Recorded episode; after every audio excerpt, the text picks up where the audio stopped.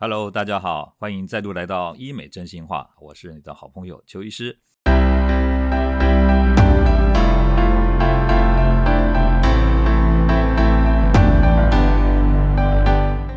今天哈，邱医师呢要跟大家谈谈啊，就在我们决定要做医美或者讲美容医学的治疗的时候啊，诶，有些人哦，或者有些观念哦，是其实有点错误，要三思而后行。举例，第一个，有些人呢，他会来医美咨询的时候，可能自己有上网找了一些资料，有一些自己的想法，那他就会要求说用一些方法来改善他的问题，而这些方法呢，事实上是不太正确的。举例来说，我曾经遇到过，就是有人啊，额头中间有所谓的。川字纹啊，就是所谓的皱眉纹。他呢没有做表情的时候，也有三条细纹。那他要求说啊，这个要靠肉毒来把它打掉。但是你们知道吗？肉毒跟玻尿酸哈，它的作用是不一样的。肉毒它可以消除这个动态的纹路，可是静态就是说你都没有表情的时候，也有一些细纹的存在。这种细纹哦，靠肉毒是没有办法把它消除的。这种的话就必须要用玻尿酸啊，或者是其他的填充剂啊，才能改善。这是一种状况。那另外一种状况呢，就是有的人呢，他手臂有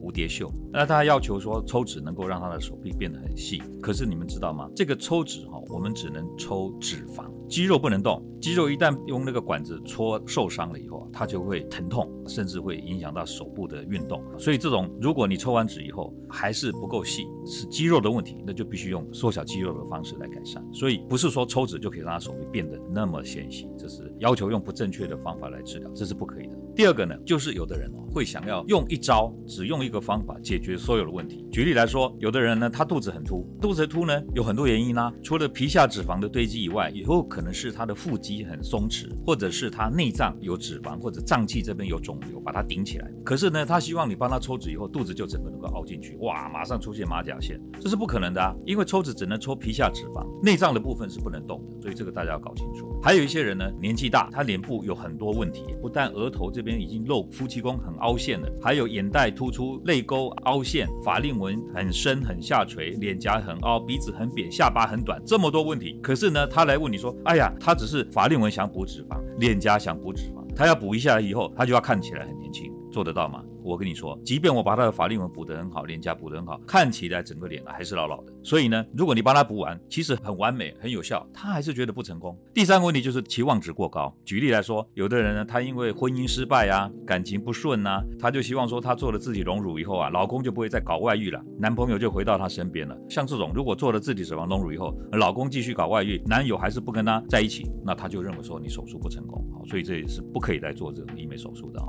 第四个就是太在意旁人的说法。有些人呢，他不太有主见，他总是听他的朋友旁边的人的意见，把他们当做唯一的意见。他做了整形手术以后，明明很漂亮哦，也很明显有改善哦，可是他的朋友有的不少是因为觉得她太漂亮啊，很吃味啊，或者爱酸别人，他就是说，哎呀，看不出来呀，怎么一点都没有改变，跟没做一样哎，他就会认为说，啊，我朋友都说，哎，没什么效，所以我认为治疗是失败的。以上呢四种人呢，就不适合来做医美。接下来哈，邱医师想跟大家谈的，就是说我们在做这个医美的疗程，当然要先咨询嘛，对不对？那咨询的时候呢，要怎么样跟医师呢做最好的沟通，可以增加那个沟通的效果，才真正啊能够解决你想解决的问题嘛？我有几个建议的哈。第一点呢，就是说你呢要在做手术之前呢，一定要见过你真正要帮你做的那个医师了，因为有的人他咨询的时候是直接跟咨询师沟通，这是可以的。但是我的意思就是说，你在真正要手术前，一定要让医师看过。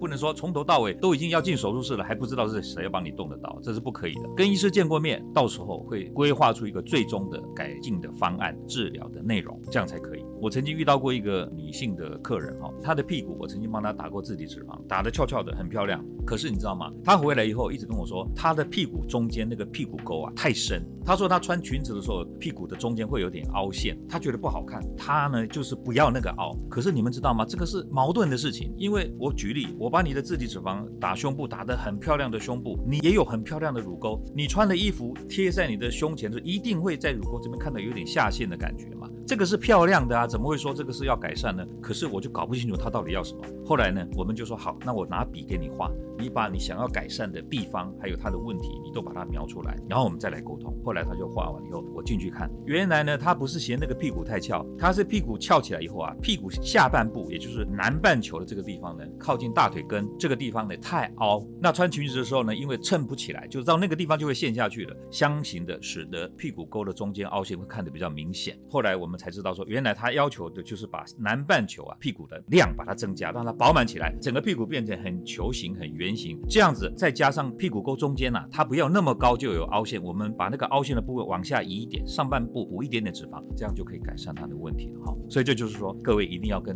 真正帮你做手术的医师要有一个直接的沟通，才能够真正解决你的问题。这是第一个。那第二个呢，就是我们去咨询沟通的时候呢，可以带照片或者图片来辅助说明。用这个照片或图片告诉医师说啊，你喜欢这样子的一个结果，这样子的效果。但是哦，这里有记住，拿照片或图片给医师看啊，还有几个要重点要注意。第一个重点就是你要知道，有些图片是经过修图的。有的人呢，拿自己五年前的照片拿给我看，说我现在呢这个脸都老了，我要变成五年前的那个样子。结果你知道吗？我一看呢，五年前的照片呢是修图过的，他要做成修图的样子，怎么可能？我当场就说好，那你用这个修图软体再把自己的现在的脸再照一张。结果你知道吗？照起来脸居然跟五年前的图片差不多，那就代表说那个老不是因为真正的老，而是因为修图使他以前的照片变年轻了。这样知道哈？第二点就是说，有些图片哈，它治疗项目是不一样的。比如说，有的人拿那个模特乳房的照片给我看，他说呢，他希望他的乳房打完自体脂肪以后会变成这样。结果你知道吗？我一看啊，发现那个是装了假体的乳房，哎，北半球明显有个落差，有个阶梯。这个是我们做自体脂肪隆乳最不喜欢看到的外观，哎，个客人啊，却要求要做成那样的乳房。我就跟他说，我们自然的乳房如果很饱满，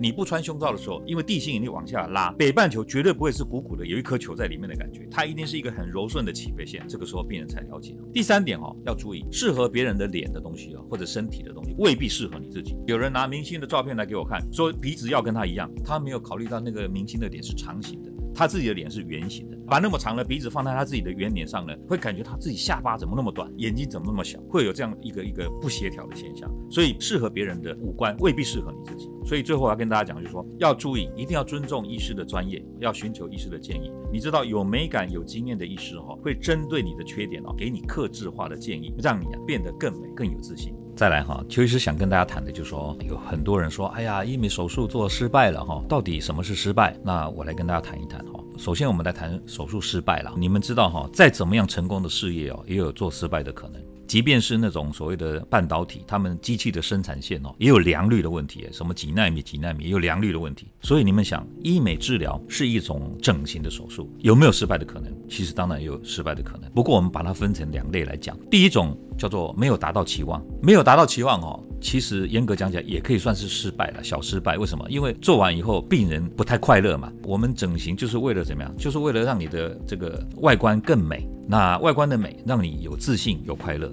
那你整完以后觉得不快乐，那就不算成功嘛，对不对？我们知道整形医师最大的成就就是说自己觉得手术成功，病人也觉得，客人也觉得很成功，那自己快乐，客人也快乐，这是最完美的。可是有时候会怎么样？有时候医师认为说手术很成功，客人啊却没有觉得达到那他的期望的。客人不快乐，其实严格讲起来也算是失败了哈。所以我在我的病例的记载当中啊，我都会记录客人回来以后，patient is happy 或者 patient is very happy。但是有时候会出现什么，patient is unhappy 或者 not very happy。如果是这样的话呢，我都会要检讨要改进。另外一种状况就是出现并发症，并发症也可以分两种，一个是轻微的，一个是严重的，也可以分成什么可恢复的跟不可恢复的。如果是轻微的可恢复的，那就不用担心。例如说，有时候会有术后的淤青啊、肿胀啊、伤口。会有色素沉淀啊，像脸部做完以后啊会比较肿，或者男性女乳做完以后有时候会有血块，那这些都需要处理啊。不过这个处理以后就不会有什么问题，这个比较不用担心。比较严重的这个就麻烦一点，或者不可恢复的，尽量在在手术前就要避免。好，这个就是我们努力的目标。例如说填充剂，像有的玻尿酸的注射会引起什么皮肤的坏死，甚至呢有出现了眼睛瞎掉的案例。这个眼睛瞎掉的案例台湾有出现好几例啊，虽然我们也遇到过了哈，可是因为这种状况会毁掉病人的外观哦，跟他的一生哦，所以一定要尽量预防。像我们现在医学会在讨论的，都是很多医师分享他的经验，说怎么样预防这些问题，而且出现了一定要立刻处理。最后跟大家谈的就是说手术有没有风险？很多人呢在咨询的时候就会问我说，这个手术有没有风险？其实我都会回答哈，这个世界上哦，没有一件事是零风险的啦。坐飞机有没有风险？有啊，常常看到有坠机的报道啊，对不对？可是你坐不坐？还是坐？那开车上高速公路有没有风险？今天的报纸还写说，昨天元旦假期有人上高速公路就车祸了哈。那可是你还是开车上高速公路，对不对？为什么？因为这个几率虽然在，但是呢接近于零，不太可能遇上。只要我们再小心一点，大概可以放心。所以我要跟你讲，就是说我们每个环节都要注意。像我们在手术当中，我们医师的资格、手术的环境、人员的要求、材料、这个器材、这个所有的技术的要求，都要做到最好，这样就不用太担心了。手术虽然有风险哦，只要我们是有经验的医师、合格的医师，在合格的医疗场所用合格的产品呢，其实就可以降到最低了。希望以上分享的讯息对你有所帮助，欢迎大家锁定我们医美真心话，我们会再跟大家分享更多有用的医美的讯息哦。我们下回再见喽，拜拜。